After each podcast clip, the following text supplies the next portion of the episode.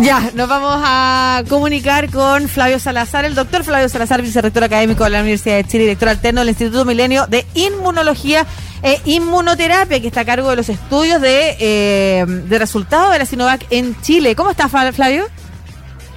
Hola, ¿qué tal? Eh, buenos días, bien, acá estamos, muchas gracias por invitarme. No, muchas gracias a usted también, entre medio de todo este trabajo que están realizando. La semana pasada presentaron, eh, anunciaron algunos de los resultados y nos gustaría conocer en detalle también qué es lo que señala entonces, eh, lo que han podido describir el seguimiento de las personas inoculadas con Sinovac en Chile. Cuéntanos, por favor.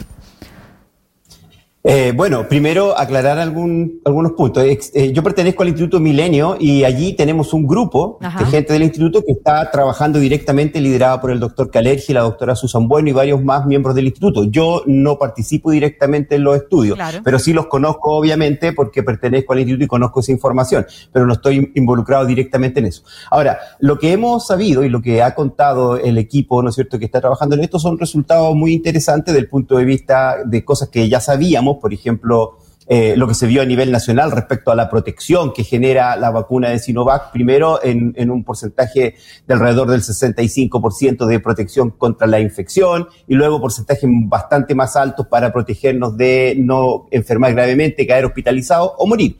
Esos resultados se confirman pero además a lo que viene ahora es un seguimiento de, mayor tiempo, o sea, en el fondo de los pacientes que fueron inoculados en las primeras etapas y que ya han cumplido varios meses, y se les sigue a través de ensayos ya sea eh, de laboratorio para ver si su respuesta inmune sigue vigente. Y allí lo que han demostrado es que sí, existe todavía anticuerpos que son neutralizantes contra el, el virus, incluso contra algunas variantes, pero sí se debe una disminución en los pacientes luego de un tiempo determinado. Eso es por lo menos lo que eh, hasta el momento se sabe. Ahora, el tema de los anticuerpos es una de las, digamos, medidas de la respuesta inmunológica que es mucho más complejo que eso. Por lo tanto, no significa una disminución de anticuerpos que uno esté desprotegido y el hecho de que hoy día tengamos cifras bajas eh, de circulación viral en nuestro país, yo creo que en gran parte se debe al proceso exitoso de vacunación. Eh, doctor, eh, bueno, como usted dice, el proceso exitoso de vacunación nos está dando este nivel de cifra y una baja muy ostensible de los casos. Y mm, bueno, y usted señalaba que después de seis meses, bueno, se ha notado una baja en algún tipo de defensa de nuestro cuerpo producida por la Sinovac, pero también se ha hablado de que tiene muy buena respuesta a las distintas variantes porque tiene otro tipo de tecnología eh, como a diferencia de la Pfizer o de la Moderna, por ejemplo? Eh, bueno, en, general, teóricamente uno pudiese decir que una vacuna como la de Sinovac, que parte de un virus inactivado, ¿no es cierto?, que tiene la estructura completa viral, eh, genera una mayor variedad de antígenos, o sea, de, de, partículas que son reconocidas por el sistema inmune. Por lo tanto, las variaciones que se produzcan en una de ellas eh, puede afectar solamente a esa molécula, pero no al resto, ¿me entiende? Entonces es, más complejo. Ahora, las vacunas de eh, RNA o las de adenovirus eh, son mucho más específicas en cuanto toman una porción, solamente una porción del virus, y esa es la que genera la respuesta inmune, que hasta el momento ha sido más potente desde el punto de vista de los estudios que se han hecho. Se ve que las vacunas de RNA tienen mayores niveles de protección aún, pero probablemente es, más aguda, pero menos ancha. Entonces eso hace de que cualquier variación en esa proteína pudiese hacer que se escapara un poco de la respuesta inmune. O sea, eso es en teoría lo que pudiese pasar, pero eso tiene que comprobarse a través de un seguimiento de más largo plazo. Sí, doctor, eh, sabemos que la Unión Europea no ha reconocido todavía el o la que la organización, la entidad que está a cargo también eh, de la parte médica, farmacológica de la Unión Europea. Se me olvidó cómo se llama ahora. Eh, creo que es EMA, EMA, EMA, EMA. efectivamente. Eh, no ha reconocido todavía la Sinovac como una vacuna em, lo suficientemente fuerte como para ingresarla y de alguna manera que las personas que están vacunadas con Sinovac pudieran, por ejemplo, transitar por la, por, por la Unión Europea. Sí lo ha hecho con otras vacunas. Esto se debe a la falta de, eh, de, que estos estudios hayan sido publicados, revisados por pares. ¿Cuál es la explicación que hay y qué es lo que estaría faltando para que efectivamente la Sinovac tuviera la misma calidad o calificación o cualificación a nivel mundial eh, que el resto de las vacunas? Bueno, lo primero es que cada agencia nacional, ¿no es cierto?, tiene autonomía y capacidad para resolver en sus territorios respecto si los, digamos, la evidencia presentada por, un, por una formulación es suficientemente, digamos, validada como para aprobarla para esos países.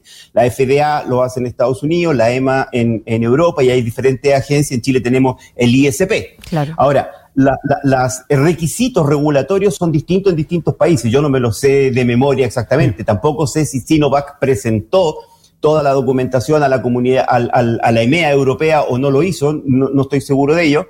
Lo que sí puedo señalar es que la Organización Mundial de la Salud, con los datos mm. internacionales globales, mm. colocan a la Sinovac como una de las vacunas que están aprobadas por la Organización Mundial de la Salud y que en el fondo eh, se pueden utilizar para combatir la pandemia en cualquier lugar. Ahora, la Unión Europea tiene sus propios reglamentos y ellos han protegido, o sea, han priorizado la, producción de, las propias vacunas occidentales, digamos, y todavía no han hecho aprobación ni de, las, ni de la Sputnik rusa ni de las vacunas chinas.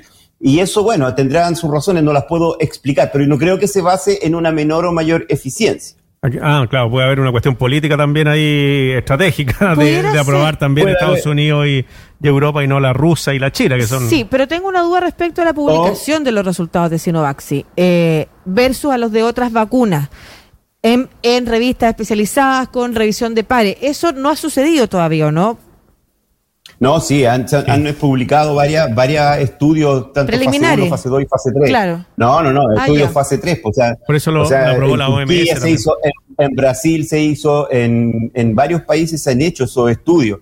Ahora, yo lo que uno puede siempre decir es que a lo mejor eh, no convence la evidencia total por no sé, o sea, hay muchos elementos que hacen que los equipos internacionales tomen decisiones, pero eso ha sido controversial incluso en Europa. Ustedes saben que en Europa hubo países eh, como Hungría y otros que decidieron de todas formas comprar la vacuna Sputnik porque no podían esperar las otras vacunas mm. y las han estado utilizando. Entonces, en el fondo, yo no, yo no quiero decir que esto sea un tema político, pero sí lo que tengo que descartar es que eh, esta, esta decisión de la, de la EMA, que no es una decisión solamente de una agencia, tenga que ver con que nosotros estemos menos protegidos o seamos más riesgosos que otros. Yo creo que eso no, no se ajusta a la evidencia, yo creo que no se puede sostener. Qué bueno que aclare eso, doctor, porque bueno, hubo hasta eh, algunos médicos desde el mismo colegio médico, o el doctor Juan Carlos Saí también habló sobre que habría que pensar una tercera dosis porque nos estábamos vacunando con, con la CoronaVac y no con otro tipo de, vacunas para que también le dé tranquilidad a la gente que está con la vacuna de Sinovac de que estamos protegidos. Y así mismo lo dice el estudio, como decía usted, de la Universidad Católica. Estoy leyendo acá que no ha habido eh, fallecidos, por ejemplo, que fueron vacunados estos voluntarios de los 2.300 y solo el 2% de estas personas se ha contagiado. Así que son tremendos resultados eso. Bueno, sí, y lo que yo creo que lo que avala más los resultados, más allá de las expectativas que uno pueda tener, a lo mejor o sea, primero hay que ser objetivo. Hay vacunas que generan mayor protección incluso desde la primera dosis.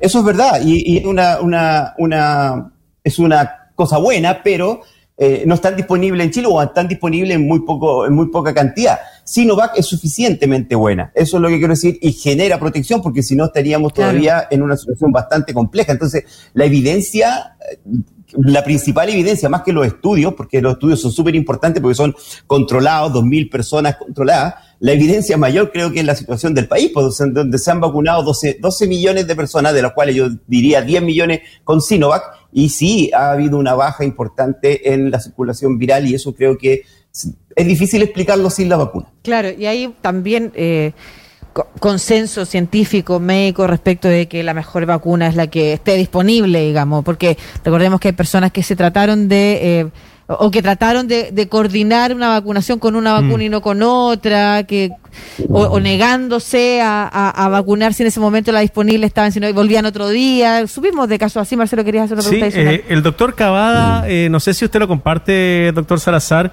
eh, también colega suyo allá en la Universidad de Chile, que decía que él, él creía, su hipótesis eh, que estaba levantando era que em, la, la, versión Delta del eh, COVID-19 habría llegado antes habría sido la que nos produjo ese pic que tuvimos hace un par de meses atrás. ¿Usted, hay forma de comprobar eso? ¿Hay forma de, de ratificar o descartar esa idea que presentó el profesor Cavada?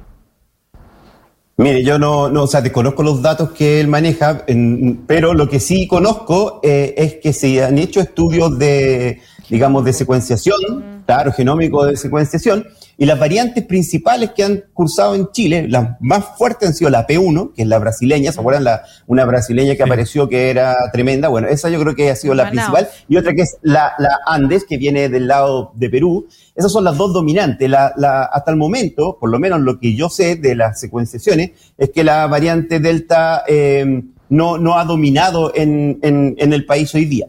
Ahora también quiero aclarar y eso también tiene que ver con la hipótesis. Yo no puedo refutar lo que, lo que era con esta. Poco es que la Delta tenga un espacio tan grande como para quitarle el lugar, ¿me entiendes? Siempre hay una ah. competencia de tipo darwiniano en esto.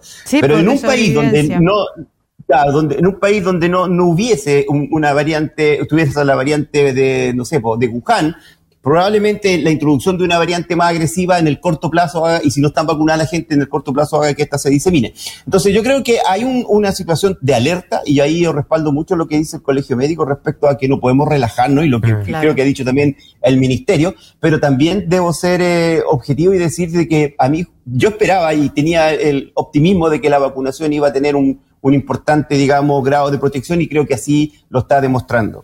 Eh, Flavio, ¿qué ¿qué rango etario todavía no puede ser vacunado con eh, Sinovac? Estoy pensando también para que el proceso de vacunación no solo nos tenga protegido a los adultos, eh, estoy pensando en los niños, niñas. Sé que Pfizer eh, ya tiene aprobación para ser inoculada en menores.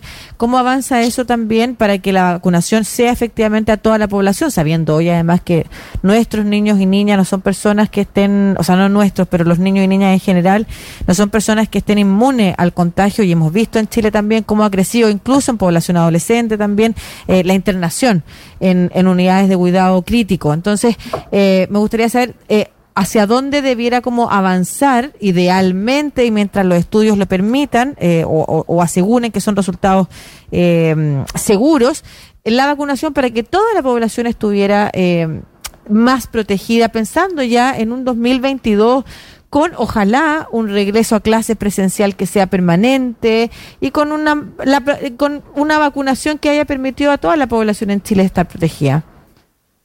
Sí, muy, muy, muy buena pregunta. Y yo creo que también hay un tema para discutir. Yo, yo soy de la idea de que más que una tercera dosis, que se ha hablado tanto, eh, lo que se debe hacer es completar la vacunación de toda la población. Y yo creo que los niños deben ser incluidos eh, obviamente que tiene que eh, el ISP conocer los resultados que presenten las diferentes vacunas respecto al uso en niños para poder aprobarlo, pero esto se debe hacer. O sea, yo creo que eh, es más importante hoy día vacunar a la población infantil y juvenil, que es la que resta, y obviamente a los rezagados también, que dar una tercera dosis a toda la población, porque yo creo que eso Igual, si uno lo ve a nivel mundial, es un poco incómodo, ¿me entiende? Porque igual hay un 80 o 75% de la población del mundo que no tiene ni una dosis. Claro. Entonces, no sé, no, no sé si será una buena estrategia hoy día. Yo creo que la mejor estrategia, y eso es discutible obviamente, es que se haga una campaña eh, para que se vacunen los niños, o sea, se apruebe pronto y se, se, se pase por los elementos regulatorios que se necesite se haga la vacunación y también se haga una campaña de incentivo, que ahora sí que ya es más pertinente hacer algún tipo de incentivo a los vacunados para que la gente por obtener algún beneficio adicional se vacune. Yo creo que es lo que queda hoy día por hacer. Estamos conversando con el doctor Flavio Salazar, director alterno del Instituto de Inmunología e Inmunoterapia, eh, también académico de la Universidad de Chile. Eh, bueno, el presidente Macron dijo, ya se, hartó de los que no se querían vacunar, así que encerró a los que no se querían vacunar y le dio libertad a los que sí estaban vacunados y eso le generó una seria protesta, pero dijo que aquí no vamos a estar presos nosotros porque ustedes no quieren vacunarse. Es súper interesante eso, pero también, eh, doctor, conversamos con Lucía el tema del uso de la mascarilla. Eh, aquí ninguna autoridad del ministerio ha dicho que la mascarilla se va a poder sacar en ninguna fase, por lo menos hasta que no lleguemos nuevamente a la normalidad o cuando esté controlado el virus. ¿Usted también comparte eso, que es una medida esencial el seguir manteniendo el tema de la utilización de mascarilla en espacios cerrados? ¿Y públicos también? Bueno, sí, yo creo que hoy día, es que lo que pasa es que hoy día estamos en los primeros días de un alivio eh, que se proyecta en cuanto a la pandemia. Todavía tenemos, todavía tenemos una cantidad de muertos diarios que es alta, pero ha ido bajando y obviamente va a bajar porque son producto del, del pic anterior, ¿no es cierto? De hace tres, cuatro semanas atrás, son las personas que se agravaron ahí y que están falleciendo hoy día. Pero luego tiene que haber un tiempo que creo yo de seguimiento del curso de la pandemia para verificar que esta sigue disminuyendo, hacer todas las acciones de digamos, de, aislamiento en el sentido de que cuando hay poca circulación es mucho más fácil hacer este seguimiento de las personas, ¿no es cierto?, los contactos directos, hacer la trazabilidad y por otro lado la secuenciación. Yo creo que es el momento para aplicar una política bien preventiva. Ahora, una vez que tengamos cierta seguridad, y eso no, creo que dure tantos meses, pero un, mes por lo menos, yo creo que se van a ir aliviando ciertas, ciertos elementos como el uso de mascarillas, principalmente en el exterior. Yo creo que... Eh, eh, ya no se va a justificar que todos andemos con mascarilla en el exterior, pero probablemente en algunos lugares, no sé, en el cine o en el metro, va a tener que ser obligatorio por un tiempo más, pero en la cotidianidad yo creo que va a ser mucho menor la exigencia. Pero es un tema que va a ir poco a poco ir desapareciendo, creo yo, a medida que tengamos mejores resultados en el futuro. Perdona, Lucía, hacia, hacia inicio de primavera, terminada primavera, por ahí podríamos ver eso. ¿Hay alguna estimación, profesor? Lo que pasa, eh, claro, que ahí, eh, eso de las estimaciones, esto no, está fijo, esto depende del comportamiento. Si nos comportamos bien o si nos comportamos mal, o sea, ¿me entiendes? O sea, no es algo que, uno pueda tener como un también, pueden surgir otras, otras variantes que ingresan y cambia todo el panorama.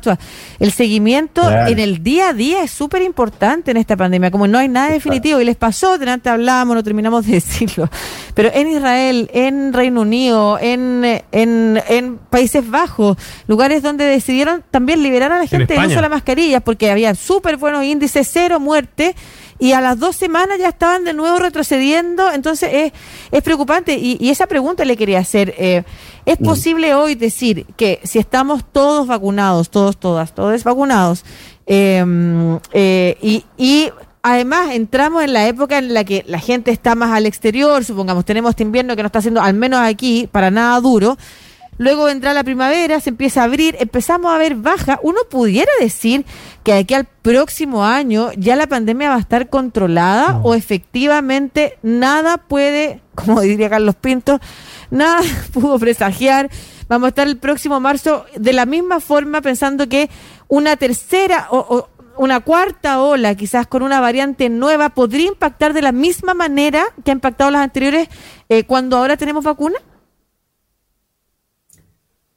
Eso no se puede descartar. A, la gente yo creo que le gustaría que uno pudiera decir, no, eso no va a suceder. No lo puede descartar. No podemos descartar incluso que aparezca una nueva pandemia. Eso, eso no está descartado, sobre todo porque las pandemias tienen un origen, ¿no es cierto? Ahora, ¿Que disminuye el riesgo? Sí, que disminuye. O sea, en el fondo, si no estuviésemos vacunados, eso sería casi una crónica de una muerte anunciada, ¿no es cierto? Pero como estamos vacunados, hay un cierto grado de incertidumbre y yo creo que me cargaría yo más por el hecho de que los, los la gravedad de la pandemia en Chile no se va a volver a repetir de esta, de esta. Yo, eso es lo que yo esperaría.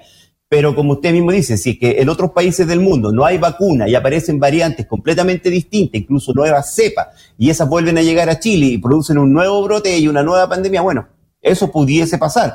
Ha pasado con en pandemias anteriores, pasó con la gripe española, ¿no es cierto?, que duró varios años, como tres o cuatro, y tuvo olas importantes en cada uno de ellos. Esperemos que la, pero no habían vacunas en esa época, o sea, tiene que pensar que no se podían hacer vacunas tan rápido como las hemos hecho hoy día. Entonces estamos en una situación inédita tenemos vacunación, no sabemos cuánto exactamente va a proteger. Hasta el momento yo soy optimista, creo que las vacunas, todas, han tenido un grado de protección que han inhibido que esto se, se explote. Eh, pero en el futuro eh, yo espero que siga cada vez mejor, pero no, no puedo descartar 100% mm. de que no ocurra algún brote en otro país que vuelva a impactarnos. No, es importante lo que dice Flavio respecto de una nueva pandemia, porque recordemos que eso sí que. Pero no seamos tan negativos. No, no, no. hemos salido de una y vamos a entrar en no, otra. Pero lo que estoy pensando son aquellas cosas que nos van a quedar de esta pandemia para enfrentar de mejor forma las próximas. La tecnología, pues, el creer en las vacunas. Porque además esto de la pandemia no es algo que haya sorprendido al mundo científico, incluso a los líderes políticos, ¿no es cierto? Se recuerda eh, ciertas eh, Em, discursos de Obama en algún momento, hablando de lo importante que era avanzar, en, porque era muy posible, y estaba ya desde la ciencia anunciado, que era muy posible que una nueva zoonosis en algún momento tuviera como este tipo de impacto. Pero fue el 2010 que tuvimos el de la Pero con fiebre, mucho menor impacto, claro. también la, aviar, claro, mm. porque tal vez se distribuyó menos y me parece que será mucho más contagiosa y mortal que, que esta del, del COVID. Mm. Era, era más mortal, y menos contagiosa más mortal. Mm. Exactamente. Hay un, hay un tema también que yo creo que es súper importante, que lo quiero mencionar, es que, o sea, Bien, algunos gobiernos los tomó bastante desprevenidos también, porque algunos que sabían pero no lo tomaron tan en serio y yo creo que la mayoría de los gobiernos a nivel mundial no estuvieron preparados. Hoy día tenemos esta experiencia y Chile tiene que tomar medidas para el futuro. O sea, cuando yo digo que puede venir una nueva pandemia, quiere decir que tenemos que estar preparados para enfrentarla. A lo mejor nunca viene, es como, es como los incendios, es como las catástrofes. O sea, y nosotros hoy día tenemos que recuperar capacidad de producir vacunas en Chile tenemos que recuperar capacidades científicas para poder hacer monitoreo y estar atentos y para poder de alguna manera reaccionar rápido mm. eh, cuando se produzca, si es que se produzca, ojalá no, si es que se produce algún momento una pandemia. Son elementos de largo plazo estratégicos que yo creo que el país debe, debe discutir. Súper importante y también nosotros como ciudadanos, ciudadanas, personas comunes y corrientes, eh, también tener ese aprendizaje y lo que ha pasado en otros países, que por ejemplo el uso de la mascarilla es mucho más habitual. Sí, pues. Eh, parte orientales ejemplo, efectivamente, quedarnos con esos cuidados y esos resguardos, el lavado de manos permanentemente, el uso de la mascarilla además en una zona como la nuestra, por ejemplo, con altos niveles de contaminación, con altos niveles de enfermedades durante la época de invierno, probablemente nos ayude eh, y nos permita evitar otro tipo de enfermedades. Aprendizajes. Eh, Flavio Salazar, doctor, vicerrector académico de la Universidad de Chile, director alterno del Instituto Milenio de Inmunología e Inmunoterapia. Muchas gracias por esta conversación. Un abrazo. Muchas gracias a ustedes, que estén muy bien. hasta luego.